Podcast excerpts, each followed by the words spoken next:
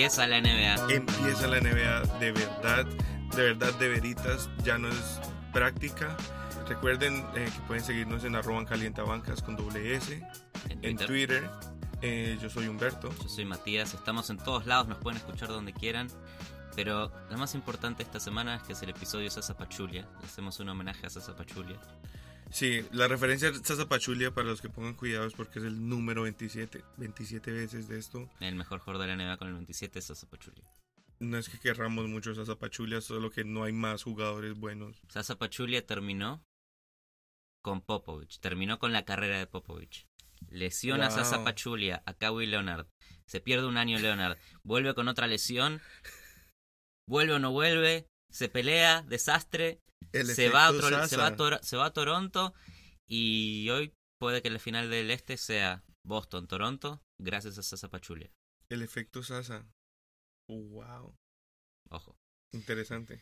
Hay un tema caliente Claro, esta semana que es los Minnesota Timberwolves. claro, ya Y- calmado un poco más el tema de Kawhi, aparece otra otra novela, otro drama, porque así es la NBA, no nos cansamos del drama.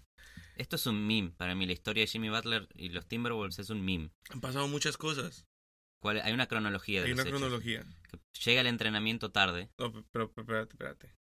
Antes de, de ese gran hecho, o sea, primero pide el trade, ¿no? Hace un par de semanas. Lo pide dos veces el trade. Pide dos veces el trade. Empiezan a haber rumores absurdos de que se va. Entre esos entra mi adorado equipo, el Heat. Rumores de que se va para el Heat.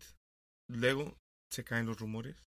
Estaban supuestamente estaban intercambiando los, los eh, Exámenes médicos. médicos. El trade estaba hecho, era Jimmy Butler a Miami por eh, Richardson. Y Dion Waiters para llenar el cap space, porque obviamente Richardson todavía tiene un, corto- un contrato menor. Estaba listo, firmado, ya habían intercambiado eh, papeles y de repente llama tu, tu, tu, tu, Tim Thibodeau llamando a Pat Riley. Estos son rumores, ¿no? Entonces, sin confirmar, ¿no? Que nos gusta chismosear. Es real. Es real. Y Pat Riley, y, y Tim Thibodeau le dice a Pat Riley, men, necesito un par de picks más. Necesito un par de picks más o si no, no hacemos el trato. Supuestamente Pat Riley le dijo, you're a motherfucker, y le colgó el teléfono. Jimmy Butler es un jugador que se vende muy bien a sí mismo. Porque no vale un Richardson, no vale picks. Es el mejor jugador en un equipo de 50%. No Correcto. puedes darle todo a tu equipo por regalar a Jimmy Butler. Y es como dijimos en el episodio pasado. Si puedes conseguir a Butler sin sacrificar, bien.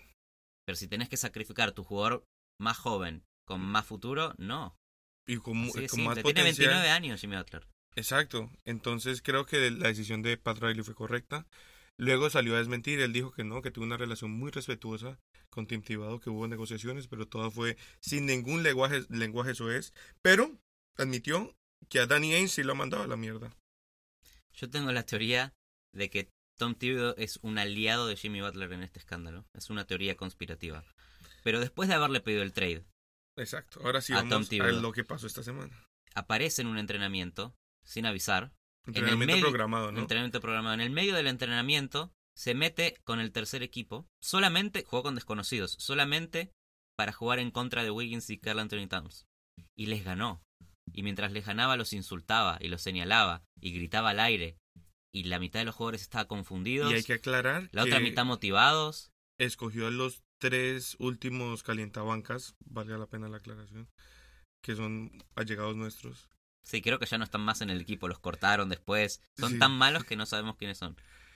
Y, con, eso, ganó. le ganó a Anthony Towns, le ganó a Mientras Wiggins. puteaba al GM, puteaba al, al coach, puteaba a todo el mundo. puteó a todo el mundo. Y dijo, sin mí no pueden ganar. Me necesitan.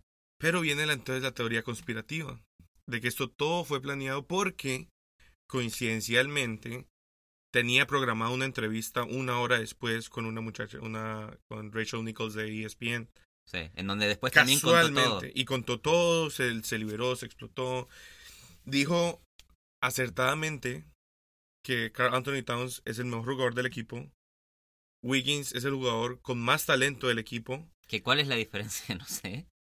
No sé Claro, cuál es. eh, bueno, el mejor y el de más talento, para no quedar mal. pero él o sea que es no el quiere quedar más mal. trabaja. Él es el que trabaja más duro. Y lo usa como marca eso. Yo trabajo duro y por eso tengo más voz o más voto que un jugador que tiene más talento o juega mejor. ¿Por qué? Y yo creo que ese era su punto también con el entrenamiento, porque capaz él quería mostrarles que mientras todos estuvieron en el verano de vacaciones, cagados de la risa, le estuvo entrenando todo el tiempo y llegó y los cagó en la cancha. Y ese yo creo que era su punto final. después de terminar este entrenamiento quedaron todos medio confundidos. Nadie entendía muy bien lo que estaba pasando. Se dio la entrevista. Carl Anthony Towns hizo una ronda entre los jugadores y dio un mensaje motivador que jugadores describieron como seco. El tipo hablaba con miedo, no transmitió nada. Así Claro. quedaron los Timberwolves. Entonces yo Pero me pregunto, está intentando tomar el rol. está intentando. Pero ¿cu- qué es- ¿cuál es el objetivo de Jimmy Butler en todo esto? ¿Decirles que de verdad se quiere ir? ¿Decirles que está acá para quedarse? Es muy confuso, muy confuso y no sé si esto le hace bien al equipo o mal al equipo. Porque las cosas que dijo son todas verdad. Yo creo que él quiere despertar la llama que no ha despertado en Wiggins, sobre todo. Wiggins tiene mucho potencial, tiene, los dos tienen 20 22, 23 años, o sea, todavía tienen mucho cielo. Pero Wiggins a veces juega como sin ganas, como, como que pierde la motivación. Yo creo que viene un poco por ahí. Al siguiente día cancelaron la práctica. eh, Por las dudas. por las dudas. Y supuestamente todos los jugadores estaban súper motivados, súper contentos, ya eh, listos para competir. Y yo creo que a veces esa misma competitividad en el equipo es lo que hace falta. Que Wiggins se levante mañana como que esta gonorrea, como me haber ganado así. Toque team, entrenar y darle y meterle. Y ojalá que eso sea lo que termine pasando. Llevaron a Lou Deng, aparte de todo este drama que agregaron. Lo más tranquilo de todo es que llevaron a Luol Deng. a Lou Deng y Anthony Oliver, Tolliver, que son ahí como free agents que pueden hacer algo, a- intentar ayudar. No pasó mucho más. Creo que también eso era la frustración de, de Butler. Bueno, yo quisiera preguntarme a mí mismo y preguntar a todos. Está Derrick Rose con su primera offseason completa en casi una década. La primera vez que no tiene nada. Y cumplió 31 años, me parece. Jugó bien. Jugó muy bien. Está jugando bien en Minnesota. Para el- Tampoco ya, ya dejamos de esperar que Derrick Rose sea lo que era Sí. y lo aceptamos en su nuevo rol. Me Pero gusta. después de una offseason entera, con buen entrenamiento, puede hasta quizás ganar el puesto de titular en el equipo. Lo que a mí me preocupa de, los Timberwolves es que a lo largo de los años desperdiciaron un montón de talento joven. Zach Lavin, Dan, explotan recién cuando, cuando llegan a los Bulls. En, en Minnesota fueron completamente desperdiciados. Y después Wiggins y Carl Anthony Towns tienen un montón de potencial para ser de lo mejor de la liga, pero tampoco vienen mejorando mucho año a año. Sí. ¿Qué le agregó a su juego Anthony Towns la última temporada? ¿Qué le agregó Wiggins? Nada. Están ahí estancados. Entonces yo no sé si un Bueno, equipo pues llegaron a playoff. llegaron a playoffs en un partido de desempate contra los ¿Después Nuggets. de cuánto tiempo? Bueno, podrían haber quedado afuera, tranquilamente. Claro, pero llegaron. Que yo creo que para ese equipo era el, el cielo. Para el equipo, sí, fue el cielo, pero, En ese instante. Pero el, el plantel que tienen ahora es para ganar ahora. No Es lo pueden alterar paso. dramáticamente. Claro, es para el siguiente paso. Creo que es, es, es un proceso. Primer paso es llegar a los playoffs, probarlos. So- siguen siendo jugadores muy jóvenes. Jeff Tick todavía tiene mucho por mostrar. Todavía tiene mucho para ofrecerle. Hablaste de Derrick Rose. Está también, no nos olvidemos, está Tash Gibson. O sea, son los nuevos Bulls. que es el que pone, el que pone huevo. A Exacto. quien Jimmy Butler no critica. Eh, entonces, un- es un equipo con muchos huevos en general. Entre Derrick Rose, Tash Gibson, todos los, todos los Chicago Bulls que llevaron. Por eso digo que todo esto puede haber estado orquestado por Tom Thibodeau por detrás, el hijo Jimmy. Venga, Venía a la práctica drama. y puteanos a todos y ahí tenemos chances de entrar bien a los playoffs. Claro. Eso es lo que está por ver. Eh, mi opinión con los Timberwolves es que el oeste mejoró mucho. El oeste incorporó a LeBron James. Y los Timberwolves no mejoraron en nada. Es que los que tienen que mejorar no es, no es la no es el roster, no es el- la titular. Los que tienen que mejorar son Wiggins y Cat. Si esos jugadores juegan a su potencial, Listo. es, es una amenaza. Es, es eso. Ok. Esa es la reflexión. Bueno, hacemos un repaso de todos los demás equipos del oeste. Ok. Vamos a empezar por el que menos importa, que son los Golden State Warriors, porque ya sabemos qué va a pasar. Ya, eh, sí. La NBA de hoy nos invita a apreciar mucho más las historias que están por el costado. No preocuparnos tanto por quién va a ser el campeón. Ya sabemos quién va a ganar. Miremos el proceso. ¿Cómo llegamos allá? ¿Cómo llegamos a junio? Y a junio llegamos eh, con de pronto, ojalá, unos Warriors que todavía no, no estén en su máximo nivel. Porque todavía no está de Marcus Cousins. Exacto. Que fue la gran incorporación del offseason. Que nos cagó a todos. Que iba a renovar con los Pelicans. Que los Pelicans no querían dar un máximo. No confiaban en que iba a volver bien de la lesión.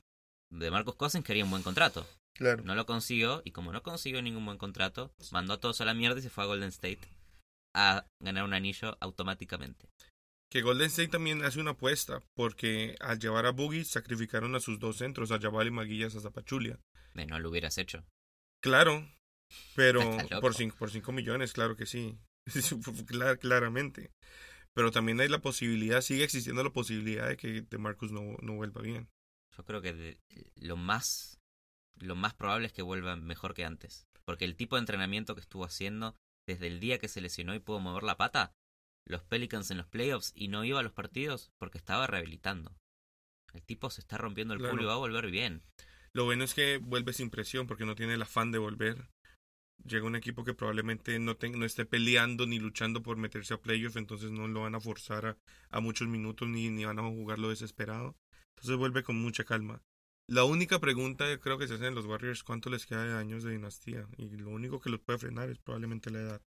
Sí, hoy tienen al- quizás el mejor técnico de la NBA, 100% seguridad, tienen al mejor equipo de la NBA, por lejos. Sí. Entonces vienen de haber batido el récord de partidos ganados en una temporada, de haberle agregado a Kevin Durant, haberle ganado a todos los, todas las versiones de LeBron y ahora le agregan a Marcus Cousins. Ya está. O sea, la NBA eh, es interesante por las otras cosas, porque el campeón es probablemente Golden State. Es muy difícil que sea otro. Sí está Boston del otro lado, le puede dar pelea, pero Boston es un equipo que recién se está formando. No jugó la temporada completa con, con Kyrie Irving. No jugó ni un solo partido Gordon Hayward. Hay que ver cómo Brad Stevens acomoda a los Celtics para ganarle a un equipo que ya está establecido hace Eh, eso, años. No, eso no va a ser problema. Eso creo que si si llegan a encontrarse pueden que hasta se vayan a siete juegos. También eh, todo es de procesos y como, como es un proceso, en ese proceso Andre Godola también cumple 35 años y mientras vuelve de Marcus Cousins van a haber dos, tres meses donde este equipo no tiene centros, no tiene gente buena en la pintura. O sea, tiene a Draymond y a Iguadola, pero cuan- para cerrar partidos necesitan a un centro de verdad ahí. Cuando esté Clint Capella, Steven Adams, esa gente va, van a atacar por ahí, van a atacar por la pintura. Entonces, este principio de temporada va a ser muy entretenida contra los Warriors. Sí, pero acordate que no necesitan defensa interior. Te ganan con triples. Es lo único que necesitan. Y así vienen jugando hace cuatro años con Claro. poca defensa interior. Porque se dan el gusto de tener a Javier Pero creo que la diferencia en three points cada vez se acorta más con, los- con todos los equipos. El resto de la NBA tira la misma cantidad, pero no tira tan bien. Yo creo que cada vez se acercan más y cada vez se nivela más eso. ¿Vos crees que están en riesgo de no llegar a la final de la NBA? No, pero el proceso, o sea, este principio de temporada, estos dos meses mientras vuelve de Marcus, vamos a ver perdiendo un par de partidos. Por eso creo que no van a romper su récord de, de, de wins. No, eso fue una particularidad. Puede pasar como puede no pasar. Al final su único enemigo es la conformidad. Aparte, eh, llevaron al herma- el hermano de, de Marcus. Bien. El segundo equipo del oeste que le puede dar pelea es Houston. Que para mí no está dando pasos para adelante, está dando pases medio laterales. Pierde mucha defensa con la salida de Ariza. Pierde mucha defensa con la salida de Mbamute. Pierde Y- mucha ofensa y defensa con la entrada de Carmelo. Carmelo Anthony es un caso extraño. Creo que tuvo dos grandes momentos. Con Allen Iverson en Denver, con Studamaire en los Knicks. Fueron ratos. Sí. El resto de su carrera es de entrar a un equipo y no estar conforme, o entrar a un equipo y no, no, no, No estar aportar. jugando bien, No aportar. o no aportar lo que el equipo necesita. Llegó al, al- al lugar correcto, porque en Houston tenés a Mike D'Antoni, que le importa tres carajos si, si defendés. Lo único que le importa es que tires tiros eficientes. Entonces, Que eso tampoco lo hace. eso tampoco lo hace, tira mucho mid-range. Pero del otro lado, tenés a Chris Paul, tenés a James Harden, que te van a compartir la pelota. Porque acordate que el juego de Sí. los Rockets es muy de uno a uno. Entonces ahora tenés tres anclas para jugar ese uno a uno. Le das un rato a Chris Paul que solucione, le das un rato a Harden que solucione y le das a Carmelo Anthony que solucione como a él le gusta, que es con la pelota en la mano. yo creo que igual, y, y al- el mismo Wade le puedo aconsejar en este tema, él tiene que aceptar salir de la banca. Ya Wade lo aceptó. Wade hoy en día es, es sustituto de, de en el hit. Sí. Ese es su rol. Sabe que las segundas unidades puede ser menos desafiantes, va a ser muy- un poquito más, más fácil para hacer lo que sabe hacer. Sí, pero a Carmelo Anthony le cuesta mucho salir del banco. Fue la razón por la que se fue a Oklahoma City. Después de esa conferencia de prensa, lo primero que querían hacer era tradearlo. Sí. Y en Houston acepta el rol. En Houston tiene espacios cubiertos. Y creo que el estilo de juego de D'Antoni le va a permitir, saliendo de la banca o no, ser un jugador que tenga jugadas propias, momentos en donde él domine su propia jugada, Mm. donde él se cree el tiro, que es lo que a él le gusta. Sí. Después está rodeado de tiradores. Sí. Se fue Ryan Anderson, pero está Eric Gordon, está Tucker, tenés cubierto todo el espectro de, el espectro ofensivo. Creo que PJ Tucker Houston. fue el mejor tirador de three points en los playoffs. Sigue Nene en los Rockets, eh, después volvió a los Rockets, después Claro. de una vuelta por la NBA. Mi, mi opinión con los Rockets es que empeoran, pero con Mike D'Antoni todo es posible. Porque hizo entrar bien a Harden, hizo entrar bien a Tenés Chris una Paul, fe y- irracional en Mark en, en de Anthony. Puede ser, puede ser, No, no ha ganado nada en la NBA hasta ahora. hasta ahora. Ok. Siempre hay un- una primera vez, ¿no? Para vos, ¿quién le hace más fuerza? ¿Houston, que ya hablamos? ¿O KC, a los Warriors? Ok, sí, ok, sí. Siempre, yo creo que me caso mucho con, con mi... Soy muy leal a los equipos que le hago fuerza. Vos sos más de OKC que de Miami Heat, ¿eh? No, no, no, A veces nunca. lo pienso. No, nunca, nunca, jamás en la vida. Pero, si me llegara a mudar al este, al oeste, observaría mucho más a OKC. Muy bien. Creo que mejoraron un montón. Un montón. Es el equipo del oeste, de estos que pelean, de los que más mejoró. Porque primero de todo se sacaron de encima a Carmelo Anthony. Sí, Lo hizo muy bien y mejoraron mucho su banca. Tienen a Dennis Schroeder de base suplente, que probablemente el mejor base suplente de la NBA con Lonzo. Siempre, siempre se habló mucho de que Russell Westbrook no tenía ayuda. Ahora le trajeron probablemente al mejor suplente que pudo haber pedido. Es el jugador más rápido de la NBA. Y que muchos partidos yo los visualizo también cerrando con ellos juntos en el backcourt. No me parece loco. Y pueden jugar bien. Creo que pueden complementarse incluso. Y aparte le agregan a Nerlens Noel como suplente de Steven Adams. Buenísimo. Otro, otro grande para cubrir las zonas. Y Noel es un jugador que nunca terminó de explotar. Sí. Drafteado ahí, tradeado entre los Pelicans y los Sixers. Dio vueltas. Fue a Dallas. Bueno, ahora llega acá. Tiene una buena base, es un suplente. Tiene un rol que cumplir. A ver si con menos presión mejora o no. Pero es un buen suplente Sí. dentro de todas las cosas. Y vuelve de la lesión Andre Robertson. Claro, ya Entonces- sabemos que si Robertson está sano, él y Adams van a ser el motor defensivo de este equipo. Eh, ofensivamente ya sabemos que van a ser Paul George y, y Rossi. Con más química todavía, Con- después de un año de jugar juntos. Después de pasar mucho y de comprometerse el uno con el otro y de hacer todo, pasar todo el verano juntos, son mejores amigos, creo. La pregunta es, ¿qui- ¿quién es ese, ese, ese quinto hombre, ese quinto hombre que los acompaña ofensivamente? Puede ser Schroeder, pero entonces la banca, o sea, de suplentes necesitas a alguien. Bueno, está Raymond Felton como base suplente, suplen- como base de verdad. Ajá. Está Felton. Sí, Una segunda unidad puede ser Felton y Schroeder juntos. claro.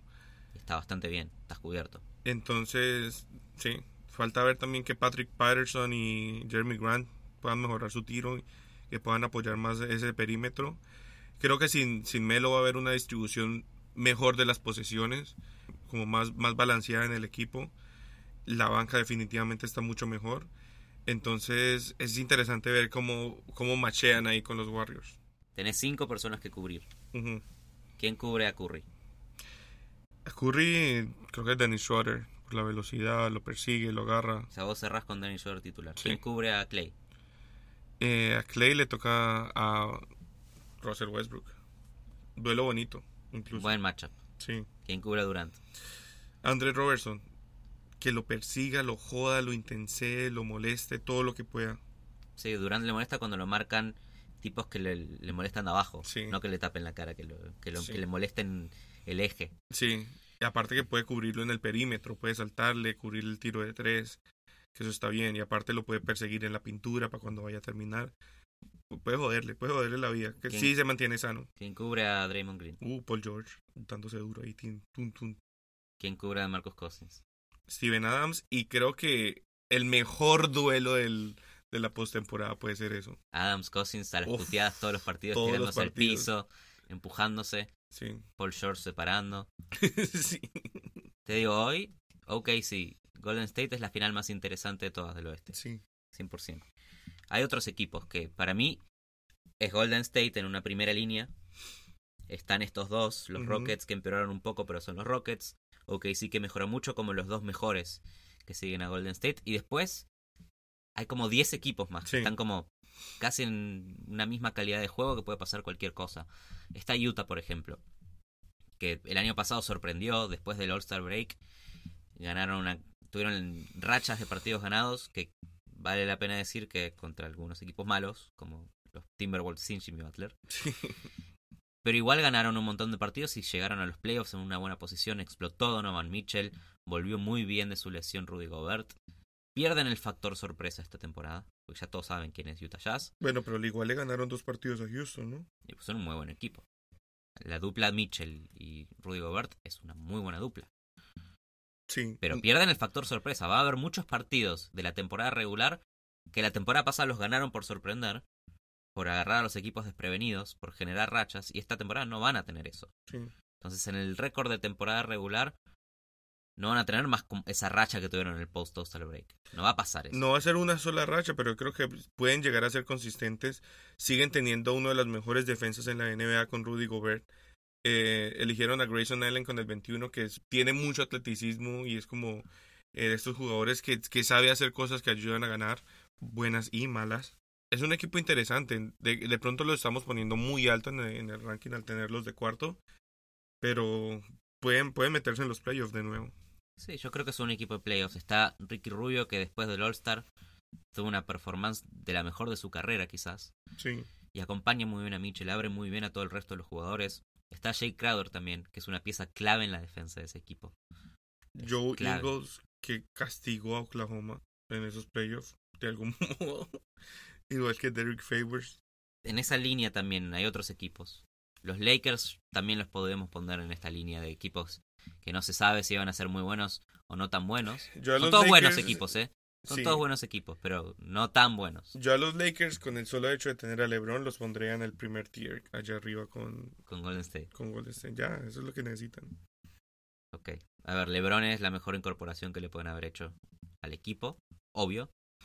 Pero bueno, si lo, oeste es compa- mucho- si lo comparas con las otras incorporaciones, Beasley, McGee, Rondo, Stevenson, sí, es, creo que es lo mejor que agregaron. Hay dos equipos en los Lakers. Sí. Está el equipo de los buenos jugadores, está Rondo, está Alonso Ball, son buenos jugadores. Está Ingram, está Kuzma, está LeBron. Hay muchos buenos jugadores. Pero después cuando te toque cerrar partidos o tenés algún jugador en- con, con problemas de faltas, tenés que cerrar cuando te marcan con presión. Y para esos partidos tenés a Lance Stephenson, tenés a Chavale McKee, a Beasley. Son un circo entre esos tres jugadores. No te pueden cerrar ningún partido. Es que, claro, no consistentemente, pero si por algo conocemos a Beasley y a Stevenson es por tener esporádicos momentos de brillantez. Esporádico. Imagínate, imagínate, las finales contra eh, Cleveland eh, contra Golden State Warriors. Ujú, J.R. Smith tiene la pelota y la pasa. Ese, ese nivel de confusión de J.R. Smith es lo que va a tener LeBron toda la temporada con Beasley, con Stephenson y con McGee. No, Entera la pero es que ninguno de estos llega al nivel de, de J.R. Smith de confusión. J.R. Smith creo que literalmente llegaba borracho a los juegos. Eso es otra cosa. Rajon Rondo Rajon Rondo es un general. Es, es un general. es el mejor base puro de la NBA hoy y solamente alcanza con verlo jugar un partido entero prestando atención a lo que hace él Michael Es Chris Beasley. Paul y Rondo, los dos Michael Beasley tuvo una temporada decente en, en los Knicks. No va a ser el líder y, y obviamente no se espera ni que sea ni que juegue muchos minutos. Pero de vez en cuando que entre te puede anotar ahí tiritos, cualquier cosa. Sí. Luego está McGee, que probó que no era el asmerreír de la NBA, que podía ser un centro decente. Y que lo vimos en con los mismos Warriors que lo hacían sin no tirarle lobs y tirarle balones en la pintura. Y él hace que lo que sabe que es donkear, donkea y donkea. Lo mismo va a hacer LeBron, tirarle balones y darle balones. La teoría de Magic Johnson al hacer esto es que a LeBron James siempre lo han rodeado con tiradores. Siempre ha sido el approach. Y está bien, vos tenés a LeBron rodeado de tiradores, sos top 10 de ofensiva en cualquier, en cualquier año.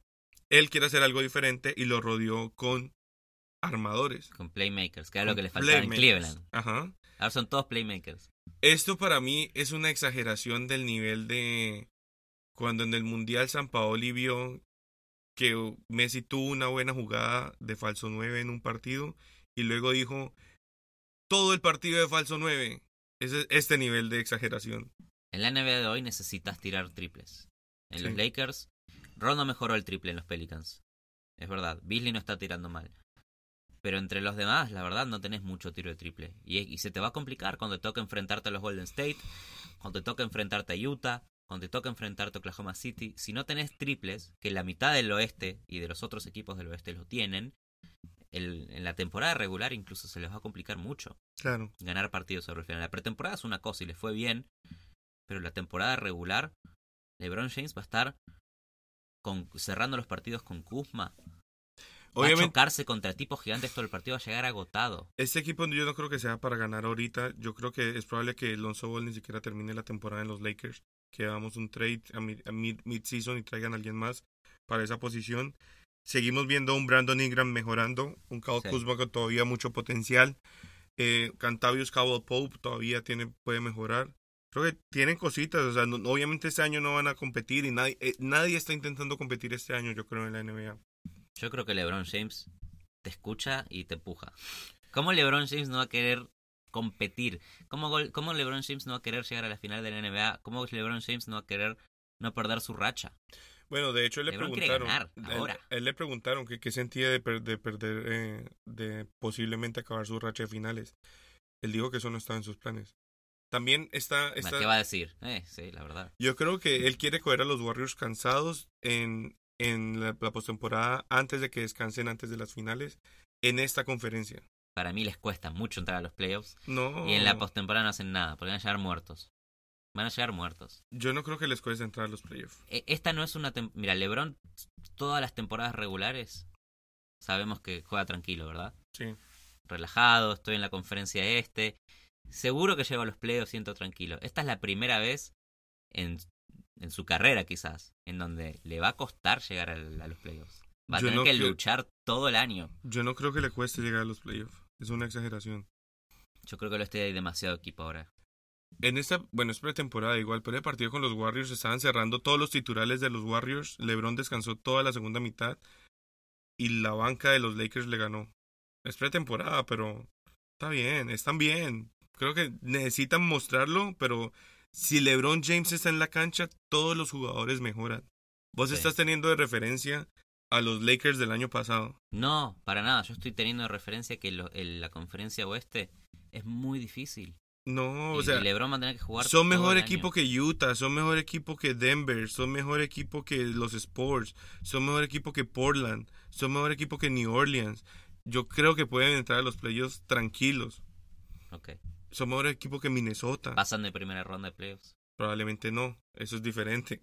Pero, Pero si me los pones como quinto mejor equipo, ponele. ajá. Deberían pasar su primera ronda contra un Utah. bueno, probablemente sí, contra un Utah sí. Todo depende exacto de, que- de que entren.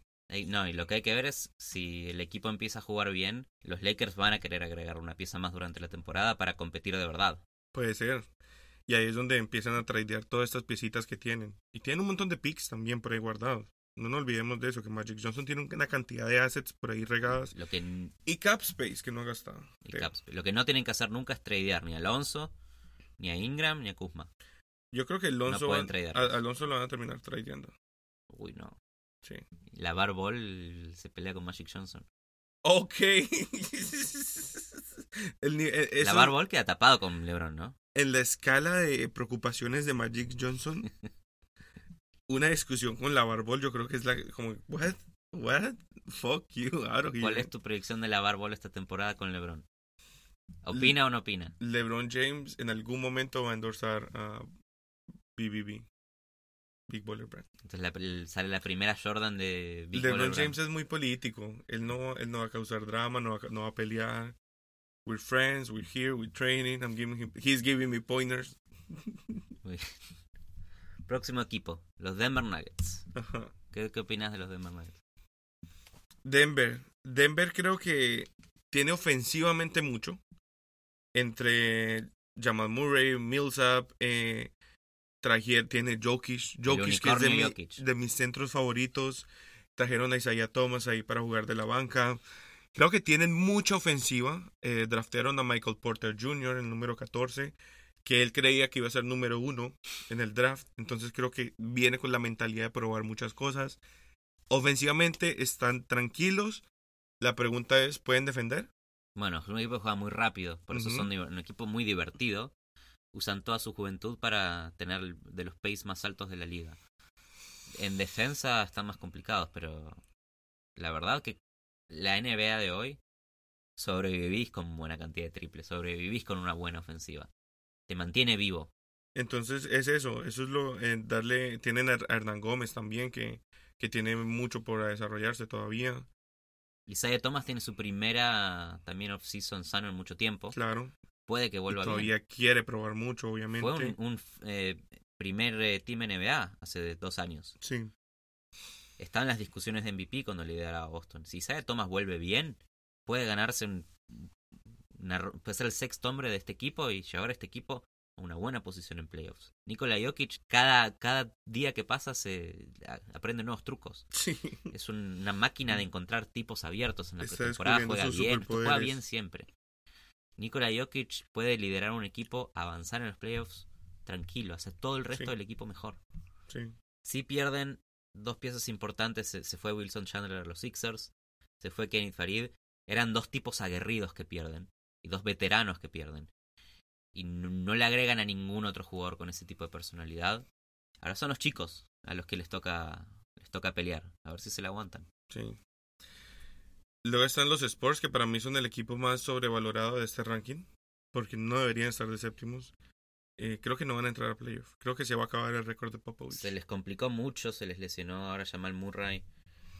Se, se rompió los ligamentos, se pierde la temporada entera. Venía de un off-season increíble, había desarrollado el tiro. En la pretemporada mostraba que tenía nivel de All-Star incluso. Y se les lesiona por la temporada completa. Muy difícil para Popovich.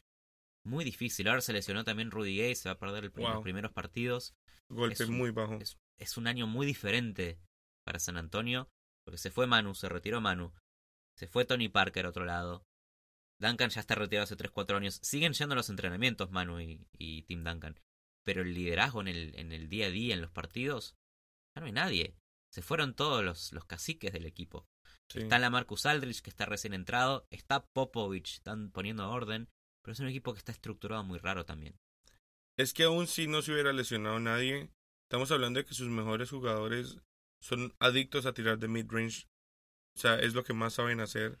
Y no es que estén rodeados de muchos buenos tira- eh, tiradores como para complementar eso, como para que esa amenaza ya en, en la parte interior se compense con gente afuera. Bueno, llegó Bellinelli, que es buen triplista. Salió campeón ya, pero fuera de Bellinelli no hay nadie más que pueda tirar ahí. está complicada, la cosa cada vez se les complica más.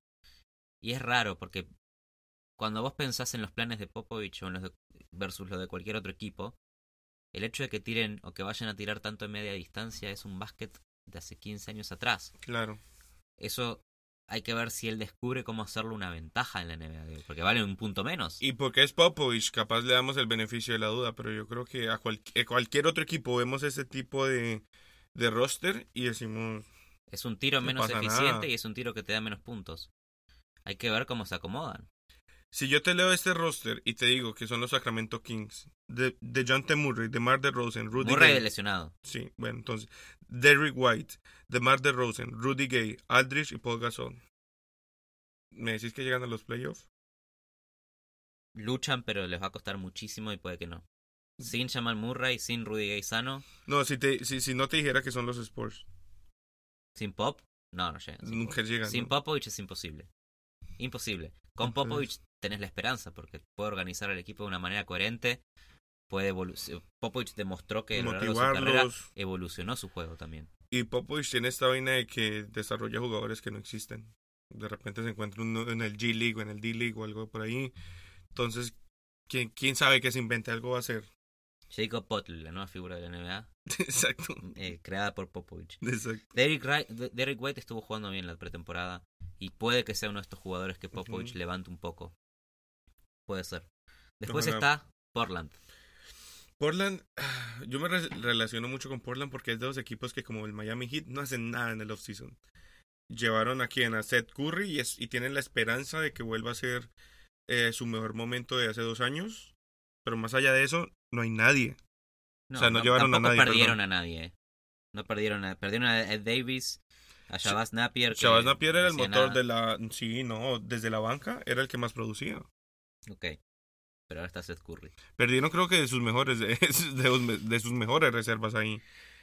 Entre En- Ed, Ed Davis y Ed Davis también jugaba bastante. El poderío es defensivo de este equipo.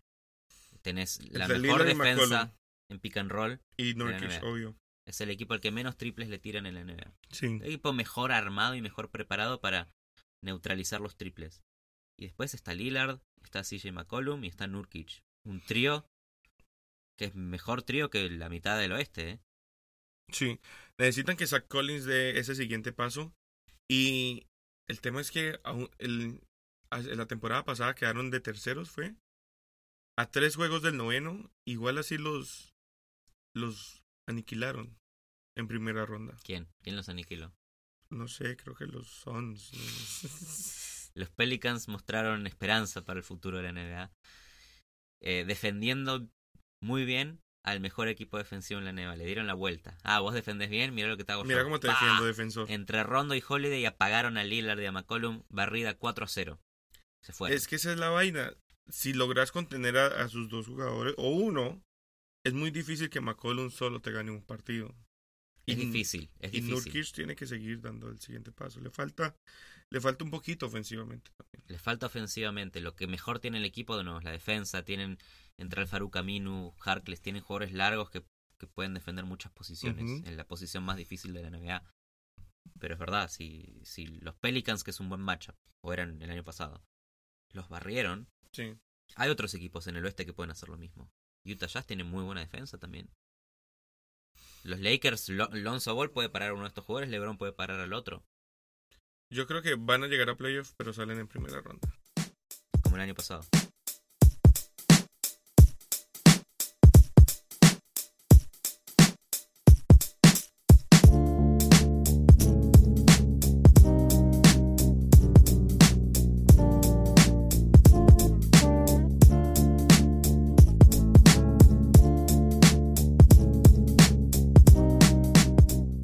Seguimos con nuestro análisis, pero ahorita con la segunda parte del oeste. Estoy ofendido. Eso, eh, ofendido. este orden, también para aclarar un poco de cómo hacemos esto, no, no lo elegimos nosotros, nos basamos en el ranking de la NBA. En el Power Ranking de hace dos días. Exacto. Que es muy poco, muy poco preciso porque pone a los Pelicans número 9. Los Pelicans van a estar en los playoffs. Ok. Perdieron todos los partidos de la pretemporada. Son un desastre. Pero para mí la pretemporada muchas veces sirve para ver el- la performance individual Claro. de algunos jugadores. Y Randall entró muy bien al equipo. Entró muy bien al equipo y demostró que con Anthony Davis puede jugar bien junto. Los dos dominan la pelota, los dos pueden armar sus propias Se jugadas. complementa. Es parecido a lo que hacía con Boogie, solo que Randall es un jugador mucho más atlético que Boogie, es menos de, de- de luchar abajo del aro y es menos hasta de salir de a tirar triples, pero sí es un jugador que penetra más, que choca más. Eso le sirve mucho a Anthony Davis porque lo va a abrir también más en el perímetro. Está buena la dupla. Entró el Fred Payton también, lo vimos en vivo hace un par de días acá jugar en Miami y me parece que tiene mucha habilidad de pase, pero no tiene visión de juego. No tiene la visión de juego que tenía Rondo, pero ni No, 10.000 obvio. kilómetros. También tiene que conocerse más con su, con su equipo, obviamente. Y no mencionaste que hay un backup de Anthony Davis ahora. O que incluso que podrían jugar con Jahil Okafor y Davis juntos al mismo Shahil tiempo. Okafor entró a los Pelicans, no jugó muchos partidos, el- tuvo la te- pretemporada lesionado. Acordate que cuando lo tradearon a los Nets el año pasado, Mejoró. dijimos, cuidado, puede que con tiempo, con pretemporada, sea un jugador de 20-10. Acá está tapado, hay mucha rotación de grandes. Pero- está atrás de Mirotic, de Anthony Davis, Claro. de Randall. Pero si contribuye, puede ganar minutos Sí, y puede ser o una pieza para un trade para, para el resto de la temporada o pueden quizás tradearlo a Mirotic si consiguen un, un buen triplista en otra posición. Lo que le falta al equipo, a los Pelicans hoy, no es grandes, eso es lo que sobra. No, pero Eh. le puede permitir a Anthony Davis dejar de jugar de centro, por lo menos. Sí, que a Anthony Davis le molesta jugar de centro. Claro, y pones a Julius Randle de small forward en vez de Edwin Moore. Puede ser. Y es un lineup grande y muy poderoso. Es un lineup, tenés que a- como a- apreciar lo que tenés y hacerlo funcionar así. Claro. Randall es un tipo que puede marcarlo a LeBron Y es por grandote. es poli- puli. polimultifuncional. Es Polimultifuncional. polimultifuncional Julius Randle. Es una buena incorporación. Lo que pasa Sí. es que cuando comparás con la, con la temporada pasada, reemplazaste a Rondo con el Fred Payton, reemplazaste a Boogie por Julius Randle. Entonces pierde, pierde mucho en talento Claro. el equipo. Pero no hemos hablado tampoco de la defensa de Shu Holiday. Drew Holiday en los playoffs pasados muchísimo. demostró que Alvin Gentry, su coach, dijo que es el mejor jugador defensivo ofensivo de la NBA Ian Clark sale de la banca y también tiene buen, buen desarrollo. y tiene buen triple. Etuan Moore también tira buenos triples. Pero lo que realmente sí le falta al equipo es un wing Claro. que no es Randall. Randall no tiene la movilidad para marcar a toda la NBA. A Paul George no lo puede marcar Julius Randall, se le escapa por velocidad. Ujú. Entonces necesita, necesitas sí. un jugador largo, veloz con velocidad Y a lateral. los que vienen, a los Donkish, a los Simmons. Sí, son imposibles de marcar. Y los Pelicans, la posición más importante de cubrir, la verdad no la tienen cubierta. Hmm. Entonces, hay que ver. Es un equipo que va a pelear por los playoffs y está intentando agregarle piezas medio a lo desesperado porque si los rumores ya empezaron, como siempre, ¿no? Claro. Anthony Davis se quiere ir a otro lado, se quiere ir a los Bulls, se quiere ir a los Celtics. Puede que se vaya. Pero los Pelicans están ha- haciendo todo lo posible por demostrarle que le van a poner un equipo decente alrededor. Que no quieren cometer el crimen de los de los Timberwolves con Garnett, que nunca le pusieron un buen Ujú. equipo alrededor. O de los mismos Pelicans Hornets con Chris Paul, que nunca le agregó, más allá de un par de años, siempre tuvo lesiones. Hoy tienen un buen equipo, a, a nombre a nombre es, un, es uno de los mejores equipos del oeste, pero están todos nuevos y no hay un buen base. El Fred Payton es un buen suplente, no es titular. Entonces hay que jugar un poco ahí con, con los lineups, a ver qué. de que entran a los playoffs. Si entran, entran en una posición baja, porque hay mucha competencia. El, el oeste mejoró, mu- ya era bueno y mejoró mucho. Porque tenés a los Lakers muy mejorados. Los Clippers respecto a la temporada pasada también mejoraron. Utah Jazz, o sea, hay mucho equipo en el oeste, es difícil entrar. Quizás con, con San Antonio, eh, que se pelee un puesto entre, entre San Antonio y los Pelicans, no me parecería raro para entrar a los playoffs. Hablemos de los Clippers también, ya que los mencionaste. Los Clippers ¿Qué hicieron para mejorar? pueden ser mejores que los Lakers. ¿Qué va? Se trajeron a Mbamute y a Gordat. Sí, mejoraron ese, pero porque se les fue de Andre Jordan, que es posiblemente top 10 de centros. Sí, es un equipo en transición. Cuando se fue Chris Paul. El, el año pasado se desbandaron. Se fue Chris Ujú. Paul, Blake Griffin, DeAndre Jordan. Cambió el equipo por completo. Están empezando. Creo que es un rebuild a lo Utah Jazz, en donde, en donde quieren reconstruir sin ser vergüenza deportiva. Entonces de a poco empiezan a reconstruir. Está todavía Harris para mantener el equipo competitivo. Está Pero draftean- Claro, está Lou Williams, Bradley, que es muy buen jugador. Beverly. Hay buenos jugadores. Patrick Beverly, súper competitivo. Milos Teodosic, no nos olvidemos de ese man. Y draftean a a Gilgus Alexander, que de lo que se vio en Summer League, es un point guard que puede meter puntos de todos lados de la cancha, tiene buena visión ofensiva para armar juego. Es un equipo, sí, no, pero no es para pelear, no van a entrar a los playoffs. No van a entrar a los playoffs, es lo más probable, pero sí Sí. tiene una buena base para, para competir, para no ser una vergüenza y para seguir agregándole piezas. No te olvides que tienen un montón de cap space en dos años. Son un mercado grande, son Los Ángeles. Pueden entrar figuras si quieren. Y luego están los renovados Dallas Mavericks, con ahorita con su nuevo frontcourt de, de Andre Jordan y Donkish. Y Antetokounmpo. Y Antetokounmpo también. Ahí está el hermano o el primo de Antetokounmpo. Hay muchos Antetokounmpo en, Sí. en el básquet mundial. Acá está Costas Antetokounmpo. Y la dupla Antetokounmpo-Doncic es eh, como...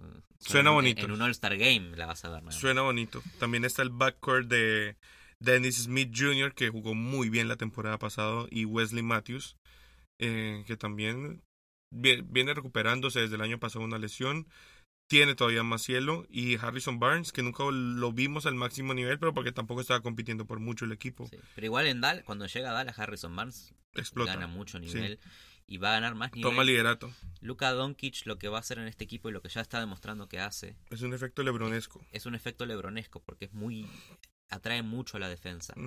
Sabe él sabe mucho comandar la ofensiva y hasta tiene comparada en edad de edad mucha más visión de la que tenía LeBron cuando tenía 19 años Sí. y parece un viejo cuando juega. Y, y- y eso a las defensas les da mucho miedo, porque siempre te va a encontrar al hombre libre, pero al mismo tiempo siempre te va a traer a los defensores. Y vas a tener a Harrison Barnes abierto, a Dennis Smith abierto, a, a Matthews abierto, va a abrir hasta Nowitzki también en el perímetro. Va a abrir mucho el juego del equipo. No sé si es un equipo de playoffs para esta temporada, pero por tenerlo a Luka Doncic adaptándose al juego NBA, todos los demás van a mejorar. Creo que Luka Doncic y Dennis Smith Jr. son una combinación que puede tener potencial tipo LeBron James y Dwayne Wade. Es una buena dupla. Yeah. Al equipo obviamente es- está en formación, le faltan le faltan muchas piezas para el futuro, Sí. tienen que cambiar mucho el plantel. Trajeron a DeAndre Jordan ahora para tener algo de defensa, pero no es un jugador que se vaya a quedar a largo plazo en Dallas. Que vuelve, llega a Dallas después de del secuestro, no olvidemos. sí. Eh, luego está Memphis. Los Memphis Grizzlies, ¿qué te parece? Bueno, cuando, cuando ves que llevan a gente como Cal Anderson, Caspi, eh, este tipo de Temple, draftear, tu- tuvieron un buen draft, un buen pick en el draft, son muestras de que quieren competir. O sea, son muestras de que quieren seguir mejorando. ¿Y, y qué más haces si no acompañar a tus rookies de buena gente? ¿Por qué los equipos del oeste no aceptan tanquear a full? ¿Por Pero qué? es ¿Qué, que- qué- qué buscan hacer? No, pero no se trata de eso, de que todos tanqueen, porque entonces, ¿a, a qué va la gente al estadio? Si no es a ver un buen show, por lo menos. Sí, no, no, no vas a salir campeón, pero querés, que, querés ganar partidos. O sea, Pero ha que- funcionado. Lamentablemente es malo para la competencia, pero les funciona a los equipos. Filadelfia y Oklahoma City se, se crearon a partir del tanking. Luego, igual vuelve Mike Conley. Vuelven Conley y, y Gasol de las lesiones. Que la temporada pasada estuvieron lesionados casi la temporada entera. Sí, Y cuando están sanos es un buen equipo. es buen equipo. Es un equipo, el, el, el Grit and Grind, los, los Memphis Grizzlies son históricamente un buen equipo. Sí, Tuvieron rachas de entrar a los playoffs. sí, exacto. Tienen, ¿qué más tienen? Tienen a Chandler Parsons, Chandler Parsons, que no pasa nada. Hombre Caspi, está bien, no van a llegar a playoffs, pero Pierden a Tyreek Evans, que es un- una pieza importante en, en- para comandar cualquier ofensiva. Entrar a playoffs es difícil en Sí. la verdad. Y luego están los Phoenix Suns, que a mí me emocionan mucho, mucho, mucho. De Andre Ayton y Devin Booker. El primer pick, ¿eh? First pick. Ah, no es Doncic. Eh, Ojo con Andre Ayton. Que Yo creo que lo llegué a promediando 20 mencionar. Si alguien quiere revisar todos nuestros podcasts, en algún momento dije que Ayton podría ser first pick. A mí me gusta. Yo estoy contento con Ayton como first pick. Es muy alto, ¿eh? Es muy grande, juega muy 7-1 bien. en- ha en encajado muy bien en el preseason, encajó muy bien, jugó muy bien. Y esta dupla de Ayton Booker tiene potencial de ser Kobe Shaq, nivel, de ese nivel. Falta ver cómo se siguen desarrollando Josh Jackson, pero ya mostró buenas cosas la temporada pasada. Agregan a dos veteranos como Trevor Ariza y Ryan Anderson, por lo En menos por un par de años. Sí, contrato. Ariza es un año. Ryan Anderson libera veintipico de millones en la temporada que viene. Entonces, está mal. van a tener espacio. asegura por lo menos un nivel de competitividad que le ayuda al, al- al resto del equipo a desarrollarse, no estar siempre buscando perder. Entonces, creo que tienen muchísimo cielo. Va a ser emo- muy emocionante ver cómo de Andre Ayton se desarrolla bajo el ala violenta de Tyson Chandler. Sí. Entonces creo que... Buenos tips. Buenos tips. Lo, lo más raro de la historia de los Suns en esta offseason es primero que contrataron al coach esloveno de Luka Doncic. Entonces decíamos, tiene el primer pick, van a draftearlo a Luka Doncic. Y no lo draftearon a Luka Doncic. Y después de elegir en el primer pick a Ayton y que Ayton la rompa la pretemporada, echan al general manager. Hoy no tiene general manager el Phoenix Suns. Entonces tienen buenas piezas y decidieron que con esas buenas piezas quieren un general manager que las ponga juntas mejor. Tiene, y los dejó bien armados, ¿eh? Sí, La verdad, ¿para qué lo echan el tipo? Han tenido históricamente malos drafts, pero ya entre Booker y, y Ayton tenés una base. pero no hay banca, ¿no? O sea, No, al equipo le falta un montón. No hay banca, no hay base, no hay base en este equipo. sí, Booker va a jugar de base. sí. Eh, entonces a nivel equipo le falta mucho, pero a nivel piezas fundacionales tiene un montón para construir. Y luego están los Kings, que son es un equipo rarísimo porque tiene 2000 assets, todos como 2000 jugadores en desarrollo. Todos los jugadores tienen potencial, pero nunca explotan. Es el equipo que peor desarrolla en la NBA, los Sacramento Kings. Claro. No saben desarrollar O se jugadores. desarrollan, pero no, no ganan, porque Cousins jugaba muy bien con ellos, pero no, no entraban ni a playoff.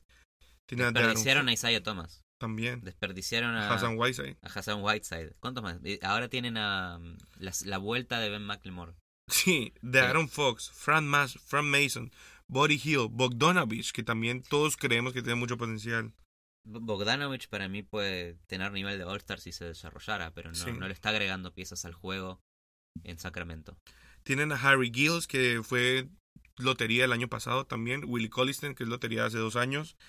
eh, Marvin Bagley, que es lotería de este año. Entonces tienen una colección de joyas, que, porque para mí muchos de esos jugadores tienen mucho potencial. Buddy Sí, es el próximo Curry. es el próximo Curry según el, GM. Divac. Vlade Al- al- Divac. Más de la cabeza, Divac. Entonces, no sé, no sé, no sé qué va a pasar allá. El esperar que se mueven de estadio, por lo menos. El mejor jugador de este equipo es Zach Randolph, y tiene 39 mil años. Entonces eso es una muestra de que hay un problema con el desarrollo Sí. de, la juventud en Sacramento. Hay que ver qué pasa con Darren Fox, porque tuvo una muy, muy buena primera temporada. Hay que ver si se sigue desarrollando. Me, me gusta mucho cómo juega él. Hace 12 años no llega a Sacramento a los playoffs. Wow. Hace 12 años. Y hoy, en el oeste, es por lejos el peor equipo. Sí, Porque Phoenix es el otro mal equipo, pero tenés a Devin Booker y Ayton, te vas a divertir viéndolos. sí. Acá la verdad, cuidado, cuidado. Eh, tienen a Bagley, buen pick del draft, pero hay que ver si lo pueden desarrollar. Es un problema este equipo. ¿Quién gana el oeste? Y La pregunta es quién sale segundo en el oeste. Sí. Ok, ¿qui- ¿quién compite en las finales de Oklahoma conferencia? City. Oklahoma Este- City, estoy- finales de este- conferencia. Esta temporada estoy con vos. Oklahoma. Esta temporada, sí. la final de la conferencia oeste Vamos. es Oklahoma City contra Golden State. Calienta Banca se une y endorsa a OKC City Thunder. Russell Westbrook, pasión. Russell Westbrook, Y la, Paul George, la final de la NBA, Steven Adams a la final y de NBA, compañía. ¿alguien le puede ganar a los Warriors, sí o no? Boston. Boston puede, Boston más que Oklahoma que Houston. sí. Ok, creo que pienso lo mismo. Creo que por primera vez en mucho tiempo el segundo mejor equipo de la NBA no está en el oeste Bien, y es Boston. es balance. Volvió el balance de la NBA. Eso fue nuestro análisis. Ya empieza la NBA. Ya si estás escuchando esto, estás probablemente a un día o ya en la NBA. Sí. Ha vuelto, duró poco el off-season. Enjoy.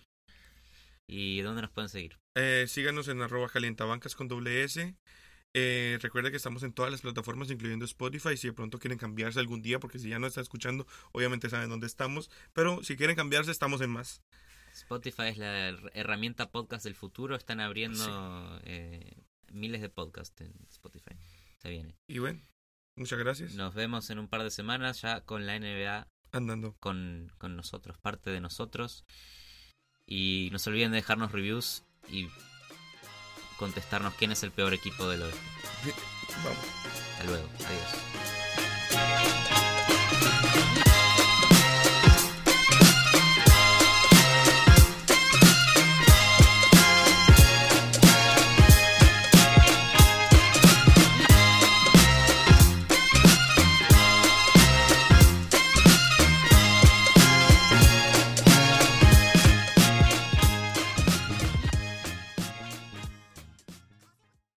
El mejor pivot de la NBA es fusión. Eh, Las habilidades defensivas de Nurkic con las habilidades ofensivas de Jokic. ¿Y cómo se llamaría? Jokic. Jokic. Es Jokic. Jokic es el mejor pivot de la NBA y nadie sabe de qué país es.